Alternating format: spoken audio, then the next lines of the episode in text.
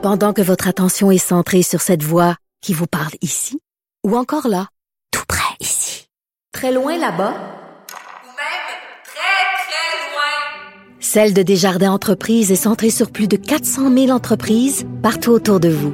Depuis plus de 120 ans, nos équipes dédiées accompagnent les entrepreneurs d'ici à chaque étape pour qu'ils puissent rester centrés sur ce qui compte, la croissance de leur entreprise.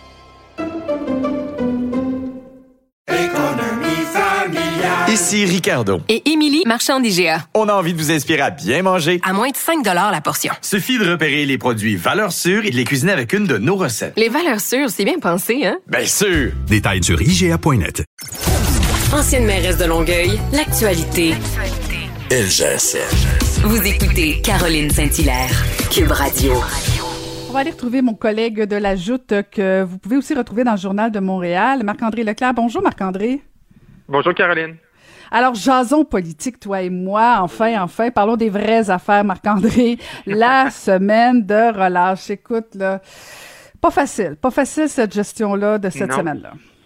Non, non, puis je sens que euh, Monsieur Legault, Monsieur Dubé, Monsieur Arruda nous a tricoté là, une espèce de semaine de relâche en nous mettant des mesures, en faisant certaines ouvertures, euh, les piscines, les patinoires, des trucs individuels, les cinémas, mais on ne sait pas non plus. Et ça, c'est un petit peu, tu as sans doute remarqué ça aussi, Caroline, mardi soir, qui lors de la, du point de presse, là, c'était pas clair entre M. Legault et M. Arruda si ces ouvertures-là allaient perdurer dans le temps, si ça allait rester ouvert à la suite à la suite de la semaine de relâche. Euh, M. Legault disait que oui, c'est là pour de bon. M. Arruda disait qu'on verra. Je pense qu'ils ils auraient intérêt, euh, quand ils font des grosses annonces comme ça, qui changent l'heure de leur conférence de presse, je pense qu'il y aurait intérêt d'arriver avec des consignes qui sont plus claires un petit peu. Là. Tu sais, je pense qu'il y a une fin, il y a un début, euh, il y a un début, il y a une fin, euh, mettez des dates, même dans le communiqué de presse, suivant la conférence de presse, on veut pas trop dire quand ça va se terminer. On comprend qu'il peut y avoir de la latitude un peu, mais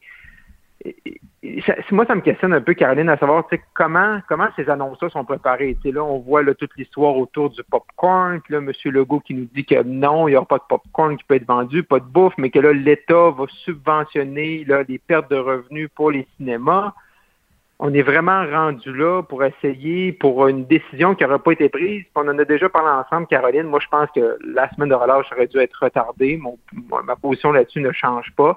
Et là, on se retrouve un peu à tricoter quelque chose. C'est pour ça qu'on voit que hein, il y, a- des mailles, puis il y a des choses qui sont pas attachées, puis que là, on fait un peu du hockey de rattrapage en essayant de clarifier les choses pour essayer de donner un peu de un peu d'air euh, aux familles.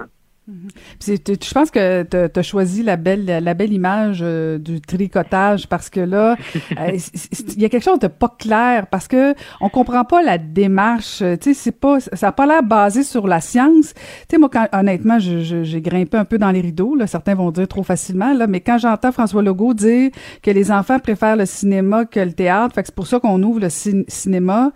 Écoute, je sais pas là, mais euh, je veux dire, on est-tu, si on est en pleine pandémie, je, je trouve que c'est quoi, c'est le premier ministre qui décide des activités. Je, je, ça- ça ça a pas l'air sérieux là, cette affaire-là. Ben oui, puis ça nous rappelle exactement ce qu'on a vécu un peu sur l'histoire des restaurants où la, san- la santé publique nous disait plutôt, puis l'ont confirmé avant les fêtes qu'eux, ils avaient recommandé de, rester, même en zone rouge, avoir des restaurants ouverts, mais seulement des bulles, puis le, politique a dit non. Et, c'est ça qui est difficile. Et je sens, puis même, et, je pense que présentement, même si c'est sûr que la CAQ regarde des sondages, puis ils, constatent comme nous qu'ils sont tout seuls en avant, je suis pas sûr que ça leur rend justice. Puis je suis pas sûr que c'est extrêmement sain présentement d'avoir ces sondages-là parce que ça les conforte dans cette espèce de manière de procéder là, mais je pense qu'il y aurait besoin un peu de, de corriger certains points. Puis tu touches un bon point. C'est pas une question est-ce que les enfants aiment ça ou pas ça, ou que les gens seuls ou les gens en couple ou les gens euh, qui sont nés un jour impair t- aiment ou chose ou détestent euh, telle autre chose. Euh, est-ce que c'est sécuritaire? Est-ce que présentement c'est bon euh, d'ouvrir les cinémas? C'est ça qu'il faut répondre. Est-ce que c'est bon d'ouvrir les théâtres? C'est ça la question. Puis s'il y a deux activités qui sont qui sont semblables, ben on devrait ouvrir les deux ou rester les deux fermés. Mais le problème avec la semaine de relâche, c'est que ça vient ça vient vraiment casser l'élan que le gouvernement avait pris là euh, deux trois semaines de nous présenter un plan, un plan de déconfinement qui était prudent avec les, les, les, zones rouges, après ça, de, on, on, voyait la zone orange arriver, d'avoir un petit peu un petit peu d'air. Euh, ben, moi, j'ai fait beaucoup de, jaloux dans mes amis, là, euh, parce que Gatineau, où, où, j'habite, on va virer orange euh, lundi prochain. Fait que là, ça fait des jaloux, mais, mais il y a plusieurs régions qui auraient pu basculer. Mais c'est ça le problème, c'est que quand il n'y a pas de chiffres, quand il n'y a pas de données, quand il n'y a pas de statistiques, ben ça laisse vraiment un côté très arbitraire. Et moi, j'ai peur que mané, la population, que je trouve que des gens sont vraiment bons de suivre, les Québécois, les Québécoises, des gens suivent, il y aura toujours des récalcitrants, mais un moment donné, les gens vont, vont se tanner de ça. Et ça, je pense que moi, je le sens, je ne sais pas si tu le sens dans ton entourage, Caroline, mais moi, je sens que les gens sont tannés, les gens suivent des consignes, mais quand ça manque de cohérence, là, les gens, comme tu disais, on grimpe des rideaux, on bouille, puis moi, c'est un peu le feeling que j'avais mort de soir. J'ai comme, moi, là, j'étais en politique, puis j'aime les chiffres, j'aime les sondages, j'aime ça, mais moi, ça prend quelque chose de rationnel. Tu sais, je veux dire, on est dans une, on est là-dedans depuis trop longtemps pour que ce soit ben, juste des décisions sur on aime ou on n'aime pas, là. C'est ça, on commence tout à être tanné, puis même le premier ministre, il doit l'être, là, tu sais, puis euh, on comprend, là, que c'est ça, il n'y a rien de simple, là, mais, mais là, tu sais, bon, on se prépare pour la relâche, puis toi et moi, on est d'accord sur le fait qu'en fait, on se pose vraiment la question si, euh, si on avait vraiment besoin de cette semaine-là. Et là, la prochaine étape, ça va être Pâques, là, je veux dire, on va recommencer avec un, mois d'anxiété sur comment on va ben, gérer Pâques.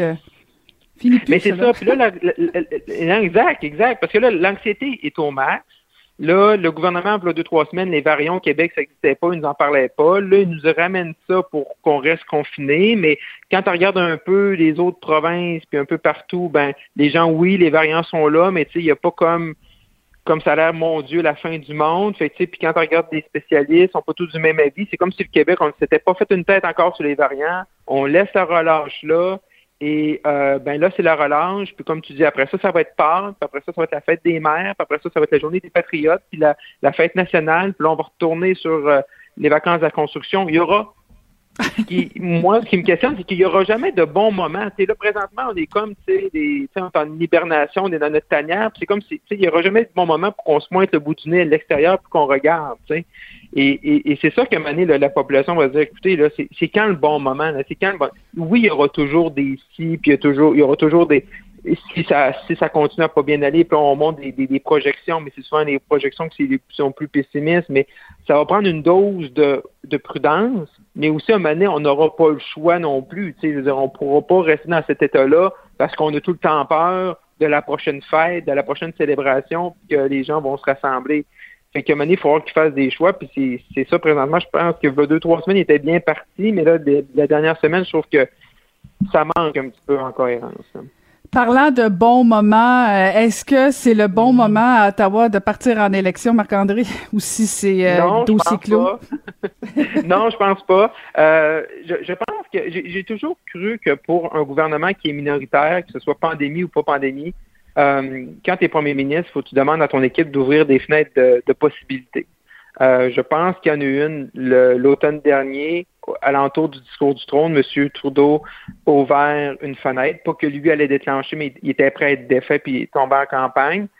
Là, je pense que son équipe avait une fenêtre d'opportunité, mais je pense que la fenêtre se referme tranquillement euh, sur euh, une élection printanière. je pense que l'entourage de M. Trudeau, c'est sûr qu'il regarde ce qui s'est passé à Terre-Neuve. C'est rare qu'au Québec, on parle de Terre-Neuve, mais quand même, c'est quand même assez incroyable, tu Caroline, tu étais députée, tu étais mairesse, c'est à quelques heures du vote, le directeur des élections annule l'élection. Les gens étaient supposés aller voter samedi, samedi qui, qui vient de passer, puis le vendredi soir, le directeur des élections Internet et Labrador dit demain, vous n'allez pas voter, on va finir l'élection par un vote par la poste, là, euh, vous allez avoir jusqu'au début mars. C'est ça qui est arrivé.